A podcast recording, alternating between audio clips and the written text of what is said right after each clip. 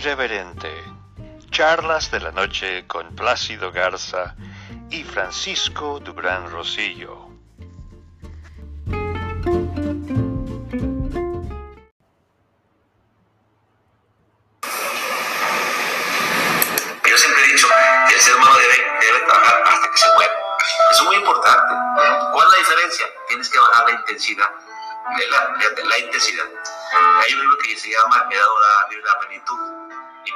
Ejemplo al doctor Michael Lebeck, que fue el que inventó la bombita para pasar corazón abierto. Fue mentor del doctor Guillermo Torre. Y a los 98 años todavía iba él al metodista para que sus alumnos estaban operando corazón abierto. Y él estaba ya no, pues por su pulso ya no era fácil, pero él me dice Memo, y le decía, vamos con esto, vamos con otro. Pero lo que más le gustaba, ya que operaban al paciente, lo tenían a, a recuperación en intermedios, le gustaba ir a la siguiente a hablar con los pacientes. Oye, estuve en tu operación. Y dice, para ellos sale muy el doctor Michael Lebecky, que van a visitarnos. Me da mucho gusto, vas muy bien. Dice, a los 98 años. Y le preguntaron a la esposa, oye, el doctor Michael Lebecky, ¿cómo es posible que siga yendo a operar y vaya al hospital? Es que, y, y dice, no, es que dice que él no se va a morir, no se va a poder morir porque la gente lo necesita. Pero fíjate qué interesante en la vida es el tener claro, ¿sabes qué? Yo tengo que estar siempre viendo cómo le soy útil a los demás. Digo que la gente que empieza la depresión, a veces acelera su muerte, es cuando la gente sentimos que nos han excluido y nosotros mismos nos autoderrotamos.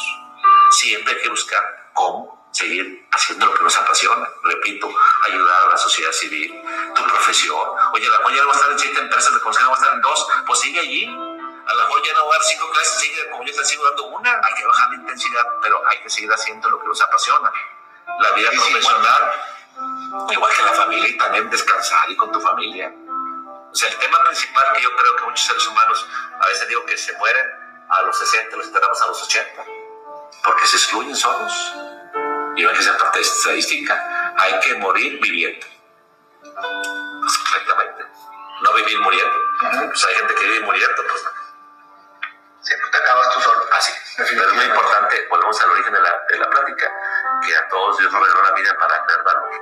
Y cuando tú tienes consciente de eso y, lo, y haces lo que te gusta y te de lo que te gusta y lo sigues haciendo hasta que te mueres, repito, nomás baja la intensidad, vas a ser muy feliz. Y qué padre, al final, yo siempre digo que el que tiene miedo a la muerte es el egoísta, el que nunca pensó en los demás. Ese señor quiere morirse o esa señora, porque todo gira en torno a ellos, se saca todo por la muerte. Claro. En cambio, oye, te vas, oye, pues que me voy, pero qué padre que no fue alguien totalmente cero a la izquierda, alguien que de veras que generó un legado, generó huella al servicio de los demás.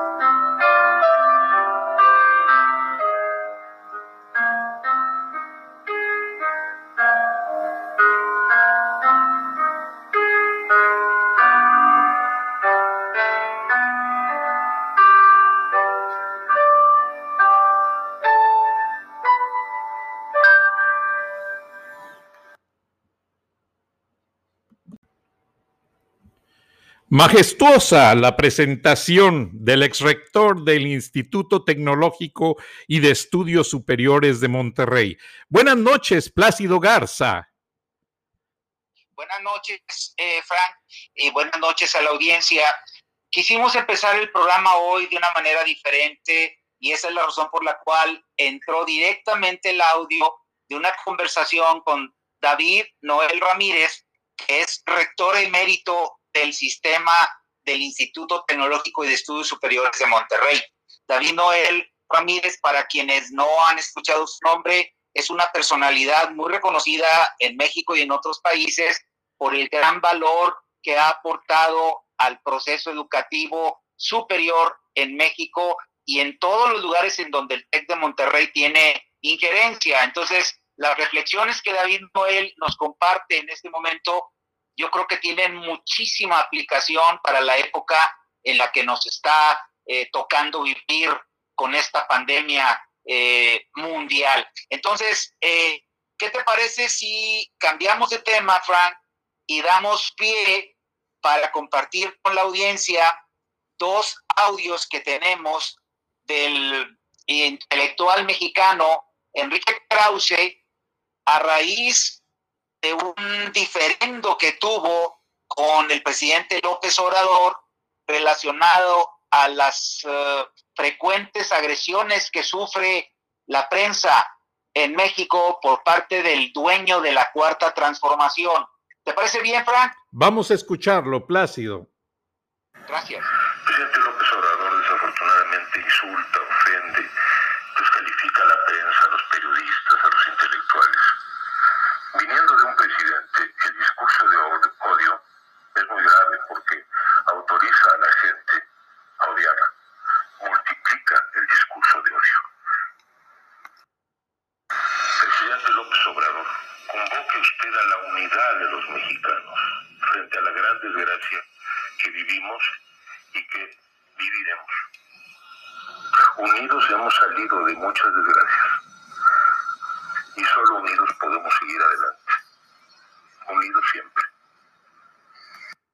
Unidos siempre, Plácido Garza. Es, yo creo que lo que lo que nos deja de reflexión este mensaje de Enrique Krause es uh, el hecho de que solamente con odio se siembra la discordia en un país que tiene una historia ancestral de unidad ante las dificultades que le ha tocado vivir. Eh, yo creo que la pandemia que sufre México en estos momentos pesca al país muy mal parado con un gobierno cuyo presidente no para de dividir a la ciudadanía. Él, en su mensaje, en el mes de junio, exactamente el 3 de junio, hablando precisamente de Enrique Krause, lo comparó con uno de los conservadores más uh, criticados en la historia de México, le cambió el nombre inclusive y llegó a mencionar que el tipo de intervención que tenía Enrique Kraus al criticar la manera en la que López Obrador eh, aderezaba sus discursos con odio hacia sus adversarios, pues lo único que está provocando es más división. Entonces, yo creo que sí es importante que en estos momentos le demos atención a las palabras de pues, una de las voces más acreditadas del círculo intelectual que tiene México y que es reconocido inclusive en muchos otros países, Frank. Totalmente, todo ese equipo del Colegio de México ha sido un modelo a seguir en cuanto a las nuevas teorías de la cultura y de la nueva filosofía política en todo Latinoamérica. Es un equipo que realmente ha dejado huella y que lamentablemente este señor que está dirigiendo la cuarta transformación, se ha dedicado a desacreditar los plácidos.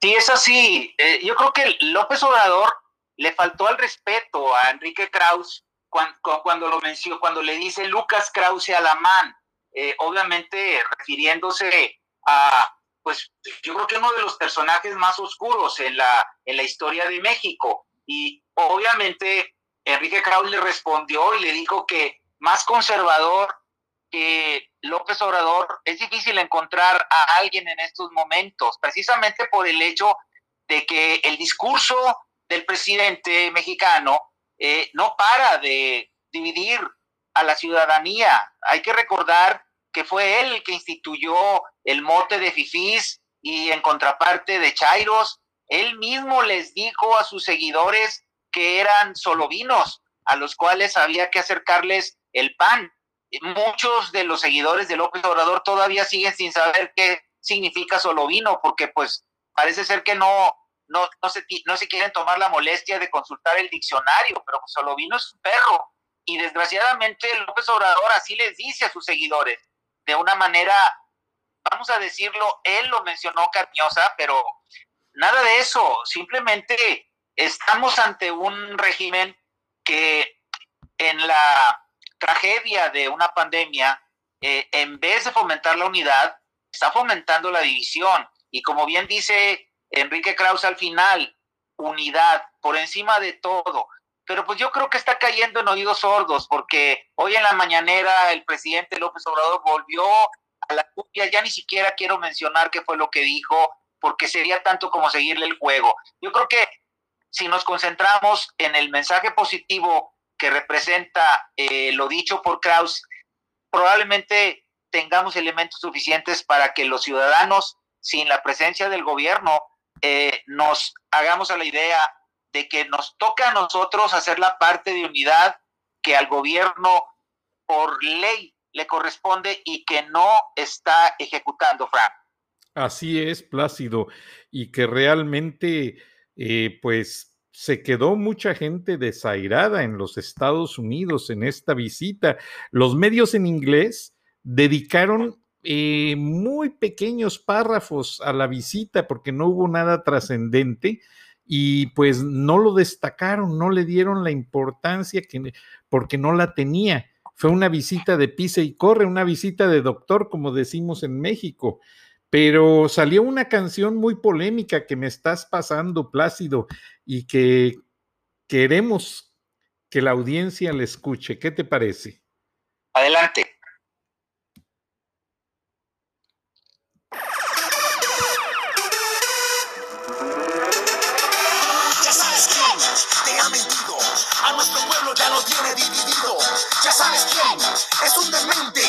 Gabinete repleto de incompetentes.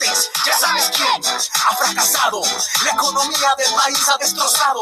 Ya sabes quién es un inepto, cada mañana son los mismos pretextos. Unidos podemos derrotar al villano.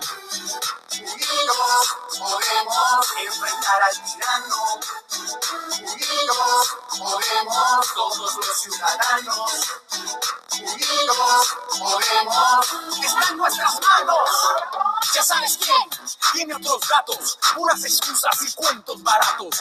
Ya sabes quién es una amenaza, si no le aplaudes te aplica venganza. Ya sabes quién tiene la destreza para repartir pedacitos de pobreza. Ya sabes quién usa la corrupción, pero disfrazada de transformación. Unidos podemos derrotar al villano. Unidos podemos enfrentar al tirano. Unidos podemos todos los ciudadanos. Unidos podemos. Está en nuestras manos. Los ciudadanos en resistencia. Ya no queremos más división. Rechazamos tu incompetencia, la impunidad y tu corrupción. Los ciudadanos en resistencia. Ya no queremos más división. Rechazamos tu incompetencia, la impunidad y tu corrupción. Unidos podemos derrotar al villano. Unidos podemos enfrentar al villano. Todos los ciudadanos. Unidos. Está en nuestras manos. Está en nuestras manos, Plácido, y esperemos que toda esa gente que tú mencionaste en tus editoriales y aquí en este programa salga de su zona de confort para que expresen sus ideales. Pues eso es lo que todos esperamos. Eh, por lo pronto, eh, ahí tenemos lo que quisimos compartir en este programa con la audiencia, Frank, y pues vamos a estar muy atentos a la evolución que estos últimos hechos están provocando en, en, en el medio en el que nos movemos. Eh, mañana nos, nos vemos, nos, nos Pero espérame un segundito, Plácido, todavía nos quedan dos minutos. Yo quisiera mencionar, como no inicié con el reporte de Estados Unidos, que la Casa Blanca se quedó con un grupo de invitados hispanos para que convivieran con el presidente Andrés Manuel López Obrador. La gran mayoría políticos y empresarios. Se encontraban los dueños de la empresa Goya, que por cierto donaron un millón de latas de comida y un millón de toneladas de comida para ayudar en la pandemia a los bancos de comida que se están escaseando algunos alimentos. Y eso lo vio con muy buenos ojos el presidente eh, Donald Trump. Además, estuvieron allí eh, presidentes de telefónicas, porque para tu conocimiento, la telefónica Sprint está dirigida por un hispano, así como también ATT tiene en sus filas México-americanos. Pero yo quisiera invitarte a escuchar un pedazo del audio en el que presidente Trump pone al frente a un México americano de apellido Sánchez, a, de este grupo, el cual pues visitó la Casa Blanca ayer porque todo parece indicar que el presidente López Obrador no tenía contemplado en su agenda reunirse con líderes mexicoamericanos. Entonces tuvieron que mover a ese grupo que ya el presidente Trump quería unar un plan de ayuda para estudios para los hispanos, para todos los jóvenes hispanos que quieran estudiar y además un plan de ayuda económica para que empiecen sus negocios. Pero si te parece bien, Plácido, vamos a escuchar el, un fragmento de este mensaje porque vale la pena. Adelante, Frank.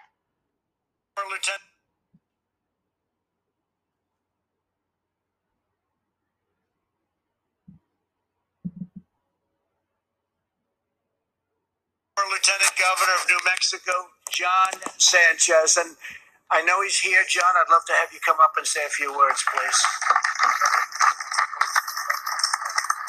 Thank you very much. Well, thank you, Mr. President. what an honor it is to be here with you and everybody else here in our nation's capital. Let me say, uh, from a young boy who grew up in absolute poverty, the youngest of eight kids, with a single mother, I understand what it is for the challenges facing all families, but especially Hispanic families in this country. But because of her leadership through personal responsibility, stay in school, get a good education, we have lived the American dream. As a young boy, I used to go and search for uh, cardboard boxes out of the trash cans of grocery stores because we didn't have the soles, Mr. President, on our shoes. We would hope and pray that it wouldn't rain so the cardboard wouldn't melt on our way to school. Here now, almost 50 years later, I stand next to the most powerful man in the world, in the most powerful city in the world, at the White House with all of you fine folks. Today, I have lived the American dream. I look at my brand new black shoes. That's the American dream. Mr. President, your leadership when it comes to job creation, education reform, choice when it comes to education will allow this country to fulfill its American dream. I'm honored to be here with you, Mr. President. Your great leadership making America great. We stand with you. We'll keep America great under your leadership. God bless you. Thank you very much. Thank you, John. Great job, John. Thank you very much. Great honor. I'll also be appointing the CEO and president of Goya Foods, Bob Yunanwe. Please. Please,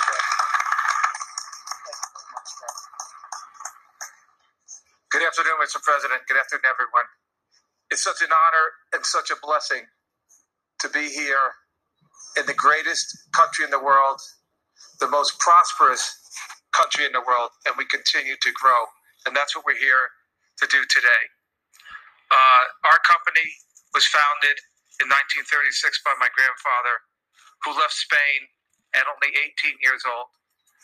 Did not know where he was heading, but he was heading and looking for opportunity and prosperity and he found it in this great country. Today, our company Y así fueron todos los líderes hispanos, Plácido, dando sus experiencias, pero la de John Sánchez, quien va a estar a cargo de liderar este grupo hispano, fue la que más motivó, porque como tú escuchaste, él es hijo de una madre soltera y todas las tardes iba a los supermercados a buscar cartones para meterle a la suela de sus zapatos, que ya tenía algunos agujeros. Entonces él no podía caminar bien y dice que no se lo imagina, que después de ese grado de pobreza, su madre trabajando dos empleos y él ayudándola, ahora 50 años después pueda reunirse con el presidente Trump siendo lugarteniente del gobierno de Nuevo México y hacer planes para ayudar a la comunidad méxico-americana y a la comunidad hispana en general de todos los Estados Unidos. No sé por qué se perdió esta parte del evento, el presidente mexicano, porque él debió de haber escuchado estas voces de esfuerzo y sacrificio de toda esa gente. Yo sí, yo, yo sí creo saber por qué se la perdió, Frank. No le interesaba, en su agenda nada más estaba servirle de tapete a la campaña electoral de reelección de Trump, servirle de florero, prácticamente hacerle alabanzas al presidente más anti-inmigración mexicana que ha existido en la historia de los Estados Unidos, Frank. Pues qué lástima y mucha gente sí se quedó con sus cartas, se quedó con las ganas de expresarle, como tú sabes, hay niños enfermos de cáncer en México que no tienen medicamento por los cortes presupuestales. Hay problemas, Plácido, y la gente quiere exponerlos. Hay mucha gente que son profesionistas y andan pintando casas y cortando jardines. Es triste ver a dentistas, ver a doctores, ver a arquitectos mal pagados haciendo trabajos que no son los de su vocación. Exacto. Bueno, pues eh, ahí queda para la audiencia y la reflexión. ¿Qué más tenemos, Frank?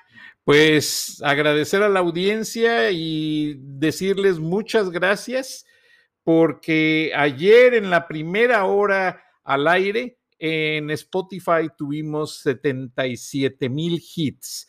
En una hora es muchísimo, Plácido, en una sola plataforma. Bueno, pues lo celebro y espero que sigamos eh, ascendiendo en esa estadística, Frank. Ya verás que sí.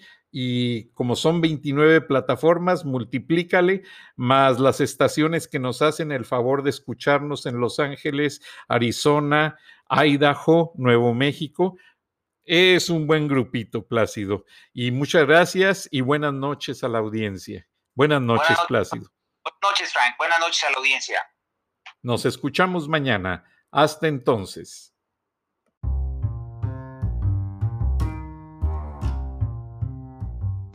Escuchaste el análisis de la noticia transparente como el agua, en Irreverente, Charlas de la Noche, con Plácido Garza y Francisco Durán Rosillo.